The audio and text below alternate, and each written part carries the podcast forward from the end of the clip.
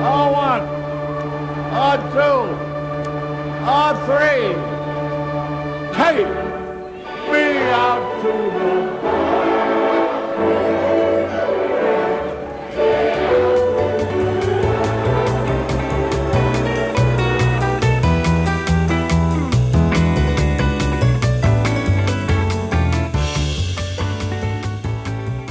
Hello，大家好，欢迎收听大联盟小品第十二集，我是 Jackie 李炳生，这是一档分享大联盟相关小品故事的单元节目，每集一个，向各位娓娓道来可能有趣、可能荒诞、可能好玩、可能引人醒思的大联盟故事。这一次要讲的故事呢，跟这一个球技非常夯的无安打比赛、完全比赛有关系哦。虽然我们之前已经讲过了这个开幕赛无安打比赛的这个故事，就是 Bob Feller 的那一场，但是呢，接下来我们要讲的其实是更进一步会跟完全比赛扯上关系的一个故事。那这个故事呢，其实要从我们今年的大联盟出现的无安打比赛开始说起哦。台湾时间五月六日，大家都知道了，巴尔的摩精英队投手 John Means 他投出了一场二十七上二十七下的无安打比赛，缔造历史。那这个其实我们有在主节目中聊过哦。由于 Mins 那场比赛不只是载质力极强哦，距离棒球史上只出现二十三场的完全比赛又仅差一个不死三振，所以就有美国媒体就说那是一场最接近完全比赛的无安打比赛。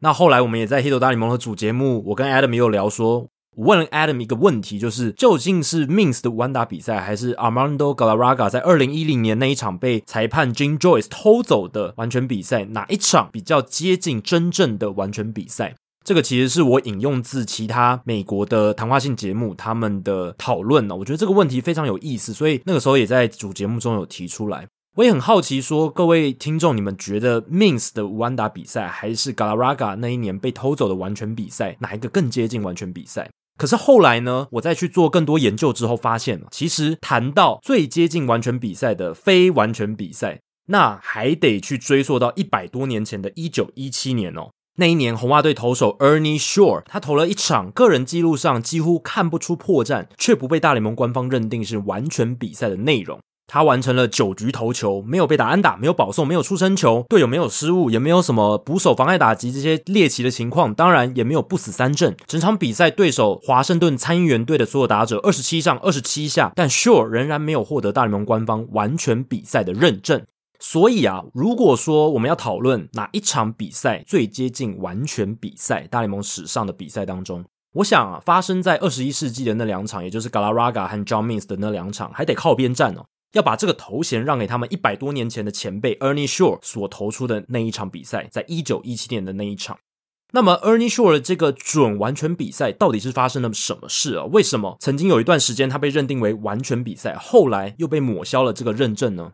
故事一开始，我们从一九六一年初一篇刊登在纽约先驱论坛报 New York Herald Tribune 的文章开始说起哦。那这篇文章，它一开头就写到了一九一七年夏天的一个午后，六月二十三日的时候啊，波士顿芬威球场中，一名长相清秀的高瘦年轻人在红袜休息区板凳的尾端坐定，为一整个下午的无所事事做好预备动作。虽然这天红袜要打单日双重赛，但这位名叫 Ernie Shore 的年轻人并没有要投球，所以这也是为什么他会坐在板凳啊，感觉起来没有要比赛。其实他真的那一场是预定没有要比赛的哦。那故事接下来的发展就成为大联盟历史上一段传奇了。双重赛的首战，红袜派出的先发投手是当时还是以投手身份为主的 Babe Ruth 贝比鲁斯，所以贝比鲁斯是那场比赛的先发投手。他面对华盛顿参议员队的第一名打者 Ray Morgan，投出了一个四坏球保送。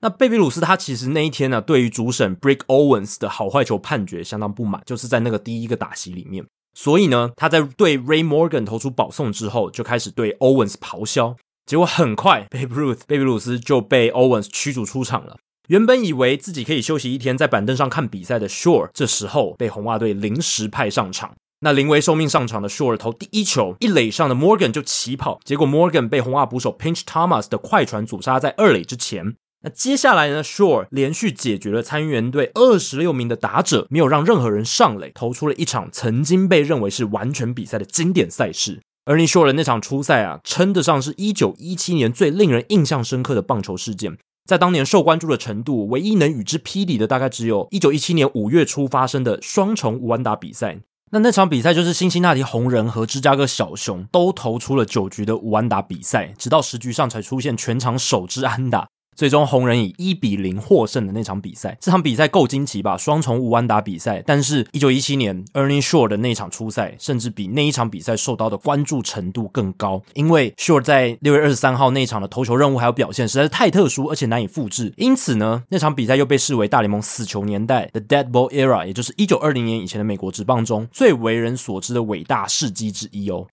虽然我刚刚已经把这场比赛的整个概要大概跟各位介绍了一遍，但是我觉得这个故事如果要完整的讲啊，其实还是要先从 Ernie Shore 还有 Baby 鲁斯他们之间的关系，以及这场比赛中间整个过程来跟各位做介绍。前面先给大家一个概念，就是 Ernie Shore 他在那场比赛做了什么样的事情。那一九一七年的时候，Ernie Shore 他二十六岁，其实已经在大联盟累积了三年多的投球经验，不算是新手了。一九一五和一九一六年，他都有在世界大赛出赛，而且表现不俗，是红袜队能在那两季卫冕冠军的重要功臣之一。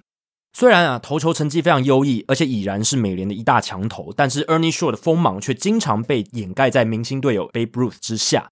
贝比鲁斯曾经是 Shore 的室友，但比 Shore 年轻四岁的他，总是获得比较高的关注。我个人推测啦，或许是因为当时仍然是投手的贝比鲁斯，他已经展现出色的打击能力，有二刀流的展现，所以呢，能够获得更高的关注。那也有可能是贝比鲁斯他投球的比赛赛事的戏剧效果总是比较高，所以媒体特别喜欢报道他的比赛。我个人推测的原因是这样。那其实也有实际的案例哦。举例来说，一九一六年的世界大赛，Ernie Shore 明明是第一战和决胜第五战的胜利投手。但大部分的人对于那一届的世界大赛更记得的是贝比鲁斯他在第二战的时候 Game Two 投出的十四局完投胜。贝比鲁斯那天前十三局完封对手，最终留下主投十四局被打六支安打，只是一分附带四次三振的绝佳内容。当然这场比赛是相当厉害的，十四局的完投。但是呢，Ernie Shore 他其实表现也很好，可是却没有受到相应的这种关注。贝比鲁斯他投出那一场十四局完投胜的隔天，《纽约时报》的记者 Hugh S. Fullerton 他就在报道中写道：“贝比鲁斯的那场先发可以说是世界大赛史上最伟大的战役。”当然啦，那个时候的世界大赛其实也才进行十几届而已嘛，因为国联和美联的世界大赛是到一九零三年才首办，但是呢，仍然是一个非常高的赞誉。不过，你如果去细看比赛内容的话，其实贝比鲁斯他在一九一六年世界大赛的第二战获得非常多队友的优秀守备支援。那平心而论，他那场球的投球主宰力并没有像 Ernie Shore 在制胜第五战的发挥更好。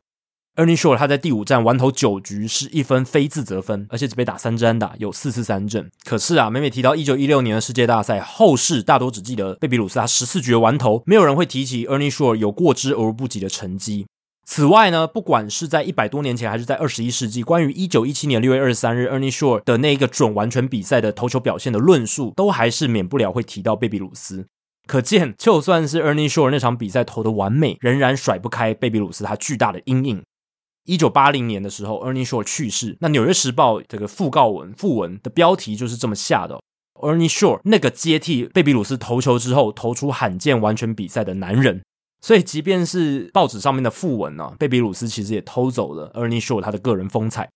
一九九二年出版由 Robert Creamer 他撰写的《贝比鲁斯传记》这本书里面呢，就有概述了 Ernie Shore 他年轻的时候锋芒被贝比鲁斯遮盖的一个现象。他说啊，小联盟时期，Ernie Shore 就跟贝比鲁斯是队友，两人都为巴尔的摩的球队效力，是一个一个小联盟球队。那尽管 Ernie Shore 他投的明明比贝比鲁斯还要好，但是鲁斯的人气一直在这个 Ernie Shore 之上。当他们两个一同被卖到红袜队的时候，报纸上的写法是，这笔买卖对红袜很有帮助，而关键就在于贝比鲁斯，诶，没有提到 Ernie Shore。但是呢，等 Ernie Shore 和 Baby 鲁斯都到红袜队报道之后呢，Shore 马上就成为红袜队主战的先发投手，表现精彩。反倒是鲁斯，他起初投的挣扎，甚至还被送回小联盟投球一段时间哦。所以从一开始来看，Ernie Shore 他其实是表现更好的。那一九一七年，Ernie Shore 他投了一场完全比赛，这是棒球史上非常难得的成就。贝比鲁斯是那场比赛的先发投手，不过在解决任何一个人次之前就被主审驱逐出场。临危受命的 Shore 上场接替鲁斯投球，完投完封九局，没有让任何对方打者上垒，博得完全比赛的成就。然而，棒球迷之所以听过那场比赛，往往是因为贝比鲁斯而非 Shore。即便在 Shore 生涯表现最好的一场比赛的那一天，他的伟大成就还是被笼罩在贝比鲁斯的个性和脾气的阴影之下。哦，这个是 Robert Creamer 一九九二年出版的《贝比鲁斯传记》里面写的内容。啊，既然贝比鲁斯好像也算是 Ernie Shore 那场完全比赛准完全比赛的主角，那我们就来聊聊说，贝比鲁斯他那场比赛到底跟主审 Owens 发生什么事？到底事故的细节是什么？因为啊，其实贝比鲁斯他在那场比赛跟 Owens 起口角，然后甚至于差点打起来的那个事件呢，他被报道的幅度甚至超过了 Shore 他精彩的投球内容。而且呢，关于鲁斯跟 Owens 裁判吵架的说法还有版本，其实还不止一种哦。但是呢，我会认为波士顿环球报的 Boston Globe 的隔天的报道会是最权威的一个啊，所以就拿出来跟各位分享。那根据波士顿环球报的报道，贝比鲁斯他在那场比赛对于首名打者 Morgan 打席中的两颗坏球判决非常非常不满，所以才大动肝火。那因为他嘴里一直念念有词嘛，主审 Brick Owens 当然也不爽了，他就对贝比鲁斯下令说：“回到你的投手球去投球。”然后贝比鲁斯就回呛：“把你的眼睛张开吧，别再合上了。”然后 Owens 这个时候对贝比鲁斯下达最后通牒，他说：“回到投手球投球，不然我就把你轰出去。”那贝比鲁斯也没在怕的，那个时候他很年轻，个性还是非常火爆，他就说：“你赶我出场，我就冲过去赏你鼻子一拳呢。”那 Owens 听到这一句话就忍无可忍啦，就说：“你现在就给我滚出去，把 Ruth 赶着出场。” Owens 一把贝比鲁斯驱逐出场之后，贝比鲁斯就立刻冲向 Owens。那红袜队捕手 Pinch Thomas 他其实有尝试要去阻止 Ruth，但是还来不及挡在两人之间，贝比鲁斯的右手就已经打在了 Brick Owens 的左耳后方。那最终啊，大家都知道贝比鲁斯的身材其实非常魁梧哦。那失控的他得由总教练 Jack Barry 还有数名警察的合作阻止啊，才被拖出了球场。那 Robert Creamer 刚才提到的贝比鲁斯传记以及贝比鲁斯的个人自传里面，其实都有提到这段往事。虽然细节上的说法各有差异，但主要的故事轴线都是一样的，那就是贝比鲁斯他因为不爽 Brick Owens 的好坏球判决被驱逐出场，然后在离开前揍了 Owens 一拳。不过这些报道的共通点就是，他们对于比赛后来 Shore 的准完全比赛的内容没有太多琢磨，或是没有太多细节的描述。所以呢，在后续的报道上面，Shore 的优异成绩又被棒球史上的传奇人物贝比鲁斯的锋芒比了下去。好像就算他表现的很好，投球非常有效率，但是仍然被嫌弃说戏剧性有一点不足。其实也是啊，某种程度上，被比鲁斯跟裁判吵架，甚至要揍裁判一拳这件事情，听起来可能那个张力啊会更吸引一般人吧，就是比起说完全比赛这四个字。当然，以棒球迷的角度来说，听到完全比赛会比较兴奋，会比较觉得更好奇。可是，我觉得就一般社会大众的角度来讲，当你看到一个标题说“哇，棒球明星某某某哦跟裁判吵架，揍他一拳，上演全武行”，这个标题可能还是会比完全比赛来的更吸引人哦。那 Ernie Shore 其实呢，他这场比赛锋芒被掩盖的例子不止这样，还有一个明显的例子就是我们刚才在故事前面提到的纽约先锋论坛报 New York Herald Tribune 的报道。其实针对 Shore 的投球呢，他也只有一段文字的描述，就是虽然只被允许在场上投五颗热身球，但 Shore 依然上攻面对对方打者。两小时之后，Shore 完成投球工作，投出棒球史上最难得的成就之一——一场完全比赛，就这样没了。那波士顿环球报的报道呢，则是提供了比较完整的准完全比赛的描述，就是 Shore 的投球内容，但不过就是两段文字。那里面提到了 Shore 如何冷静的解决一个又一个的参与员打者，并且靠着自己的队友 Every Scott 游击手、Duffy Lewis 左外野手他们的防守支援，手下了一些短打球还有小飞球的袭击，成功完成了准完全比赛。在那个时候，其实是一场完全比赛的投球内容。那一九五二年，体育新闻这个老牌的美国体育媒体的 Sporting News，他刊出了一篇 Ernie Shore 的访问。那在那个里面呢，Shore 也谈到了那一场比赛，也就是一九一七年六月二十三号的那一场比赛。他说：“我从来没有在球场上看过比那天的参议员对打者更无助的球队了。他们一整天下来几乎没有把球打出内野。”不过，虽然 Shore 他这么说，但实际上他几年后再次受访的时候表示，他认为自己投的最好的一场比赛，其实不是一九一七年六月二十三号那一场，而是一九一五年对上老虎队所投出的十二局完封胜。啊，他那时候说，只要我的速球尾劲够好，就没有人是我的对手。不管如何呢，一九一七年六月二十三日双重赛首战结束之后，Shore 他确实是被记上了完全比赛的殊荣。但为什么现在你如果去查大联盟的官方记录，却看不到这一场完全比赛呢？也就是那场比赛现在已经不被承认是一场完全比赛了，这又是为什么？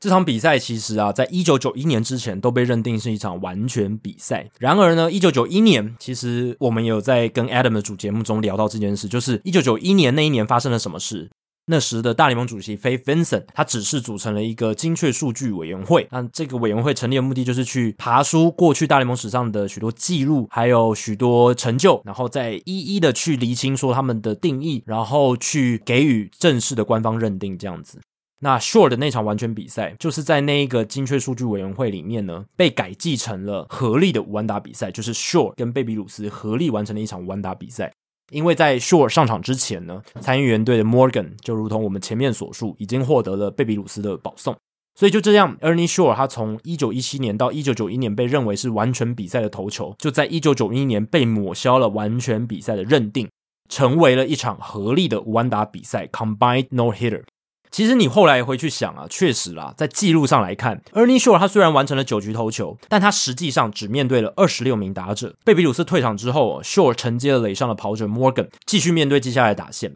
而 Morgan 的盗垒失败所造成的出局，其实是被记在 Ernie Shore 身上，所以我们才会在 Box Score 这个记录表上面看到 Shore 他投了九局没有上垒者的内容。但老实讲，他其实真的只面对了二十六名打者。你说要从完全比赛的角度来看的话，这个就没有达到那个标准，没有真正的一个投手解决二十七人次的一个情况。所以呢，Ernie Shore 这场比赛就跟在一九五零年代投到延长赛才被敲出安打的 Harvey Haddix 一样。Harvey Haddix 他本来投出了一个好像十二局的完全比赛，可是因为球队一直没有帮他得分，所以他到第十三局的时候被打安打。那不止完全比赛没了，无安打比赛也飞了。但其实有一段时间呢，那一场比赛还是被认定为是一场无安打比赛的，只是因为他有投满九局嘛。但后来呢，还是在一九九一年那那个时候呢，被抹消了无安打比赛的认定。所以 Shore 的完全比赛跟 h a d e x 的那场比赛蛮像的，都被抹消了原本的记录认定。因为 Shore 那场比赛一开始确实曾经出现一个上垒者，那这在当年一九九一年的数据委员会的理解里面呢，就觉得这不是一个完全比赛，那只能算是一场合力的无安打比赛。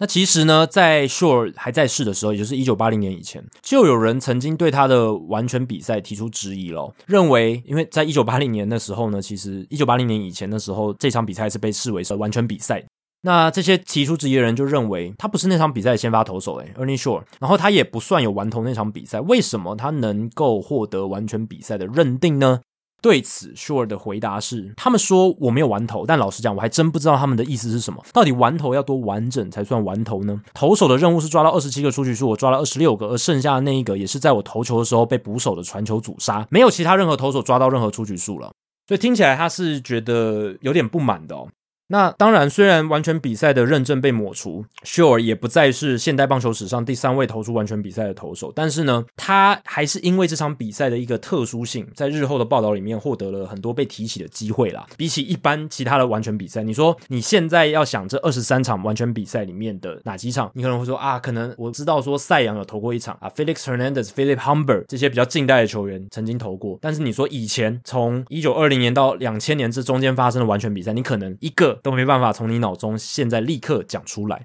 所以其实 Shore 这一场呢，反而虽然它不是一场呃完全比赛，可是它还蛮常被提起的。那至少让 Shore 的这个名字仍然获得了很多曝光的机会，就像各位现在在听这个故事，就是把它当成主角之一是一样的道理。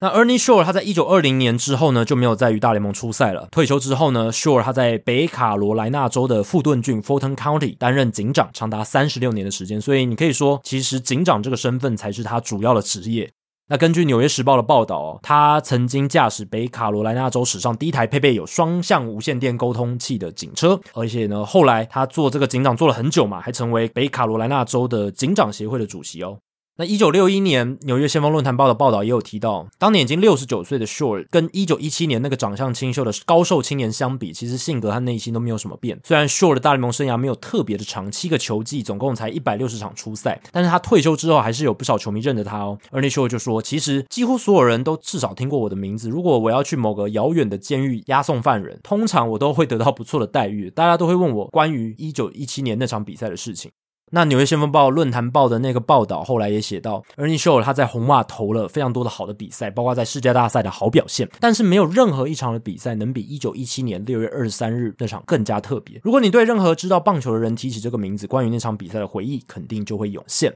当然，这个报道在一九六一年，所以他这样说是有道理的。当然，你说现在你问美国的球迷说 Ernie Shore，可能大部分人也已经不认识他了。可是，只要你是对于棒球历史特别有兴趣的人，应该还是会听过这个名字，还有他这场一九一七年六月二十三日的准完全比赛。但最后呢，不管啦，无论 Shore 他那场比赛到底是不是完全比赛，我们可以确定的是，他那天的投球表现确实确实非常出色。直到今天呢，仍然被视为大联盟历史学家眼里大联盟在死球年代的经典战役。而且呢，因为他的故事线实在太特别，包含贝比鲁斯是先发投手，还有贝比鲁斯他是跟人家吵架，跟主审吵架，把自己搞得驱逐出场，然后才让 Ernie Shore 在后面有完成一个准完全比赛的一个机会。这些情节或者是故事的发展，其实我觉得未来应该是再也看不到类似的剧本了。而且他这个唯一的上垒者，他死掉的方式其实也跟 John Means 那场完打比赛很像，都是盗垒，然后就失败。最后呢，就是以最低的出局数完成了这个比赛，二十七上二十七下。所以我觉得这场比赛呢，其实在 John Means 投出那场完打比赛之后，拿出来讲，拿出来分享给大家来回味一下，我觉得是非常有趣，也非常合时宜的哦。我是觉得啦，这场比赛是比 John Means 还有 Armando Galarraga 那一场更接近完全比赛，真正的完全比赛。那不知道各位又是怎么觉得的呢？好，以上就是大联盟小品第十二集的全部内容啦。如果大家喜欢大联盟小品，欢迎追踪 Hito 大联盟 Podcast 节目，并加入 Hito 大联盟在脸书的讨论区 Hito 大联盟讨论区。有任何回馈、想法、建议，都欢迎提供给我。可以在脸书社团，也可以留言在 Hito 大联盟 Apple Podcast 的节目页面。如果大家有想听的故事或主题，也希望不吝随时提出来。大联盟小品，我们下次再见，拜拜。